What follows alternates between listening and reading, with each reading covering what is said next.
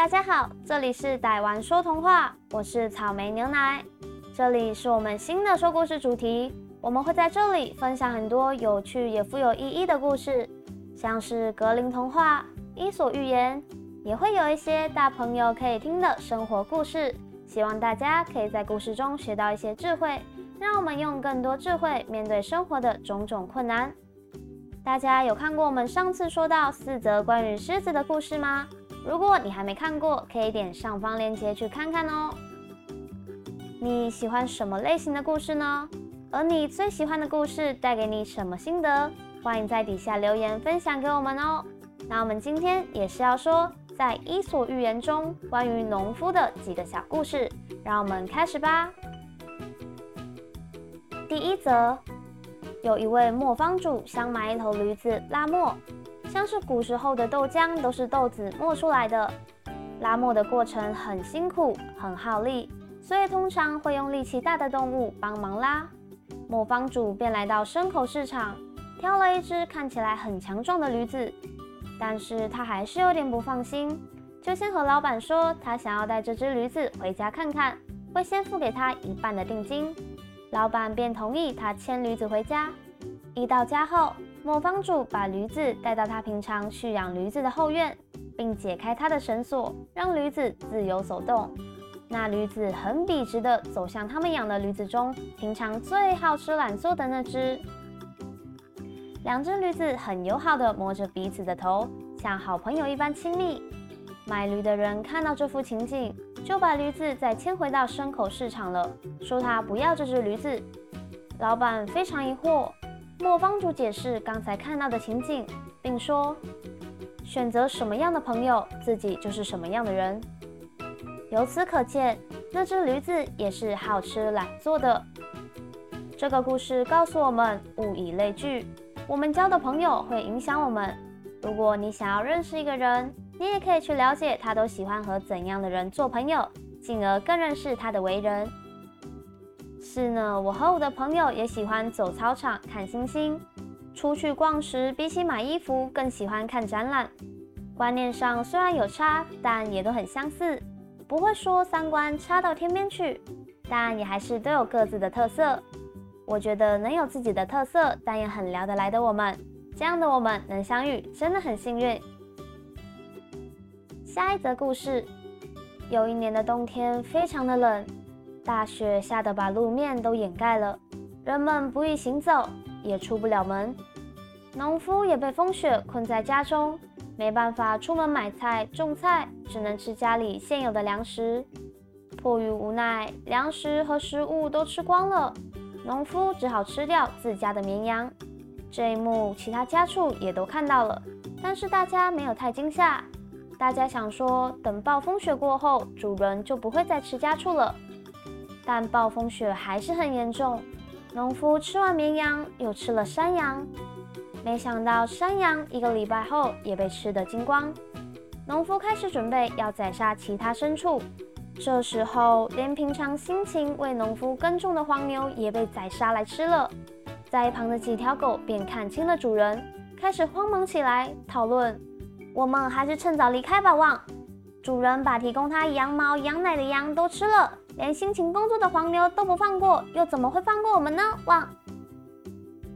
这个故事告诉我们要警惕那些对他们亲近的人不怀善意的人。如果一个人对他的朋友或家人很坏，那他也很有可能这样对你啊。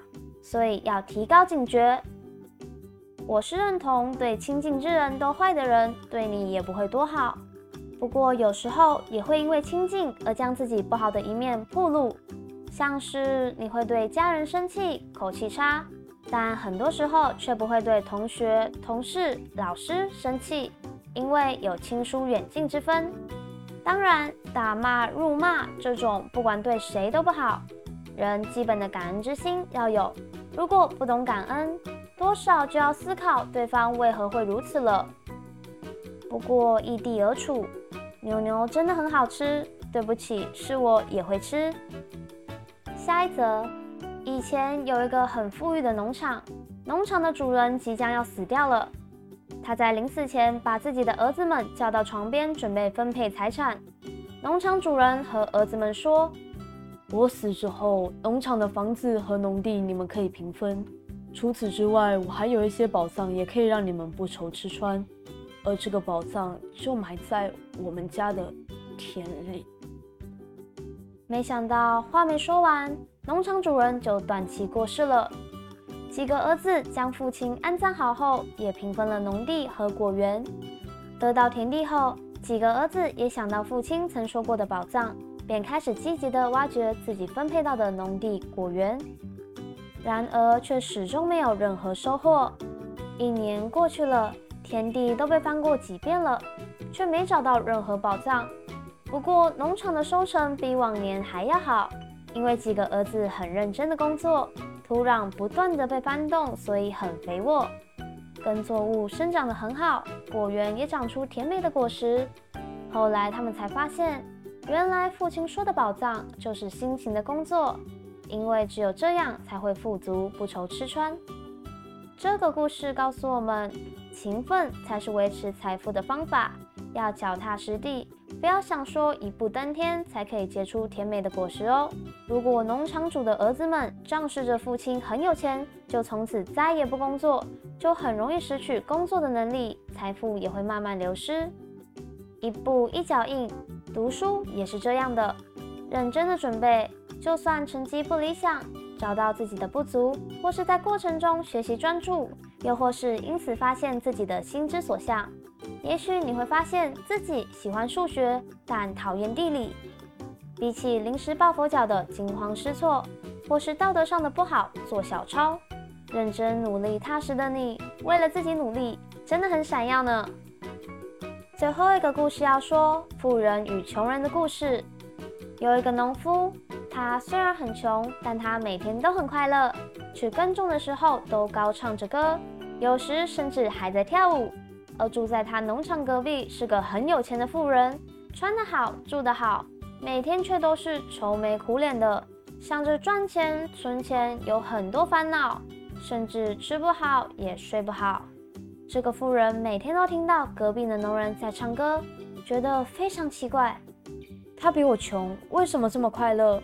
而我这么有钱，每天都很担心我的钱要怎么存起来，怎么支出。他觉得非常不公平，也很嫉妒快乐的农夫，便想了一个坏方法，要让穷人不快乐。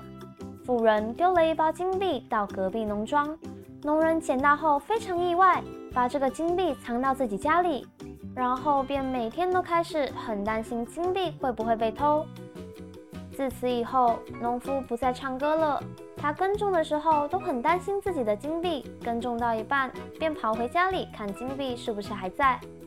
有人经过他家，他还会想说是不是小偷。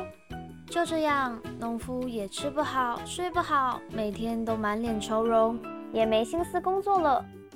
使坏的富人看到诡计得逞，觉得很开心。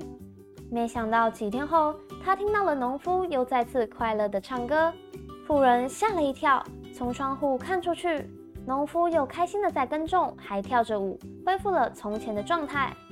富人派了一个仆人去了解为什么，后来才知道，农夫把金币分给了村庄里的穷人和贫穷的亲戚，农夫也不必再为了金币和财富担心受怕了。而周遭的穷人也开始开心的唱起了歌。这则故事告诉我们要安于自己所拥有的幸福。这才是幸福快乐的根源。如果像故事中的富人，即便有了大笔财富，却还是不懂得珍惜自己拥有的，而是一直嫉妒别人，就会无法感受到幸福。除此之外，和他人分享快乐，也能为我们带来幸福哦。我觉得分享喜欢的音乐给别人，就是一件很幸福的事。我自己也喜欢分享喜欢的诗句。我自己也会分享喜欢的诗句给朋友。食物喜欢分享菜，但不喜欢分享肉跟甜食啊。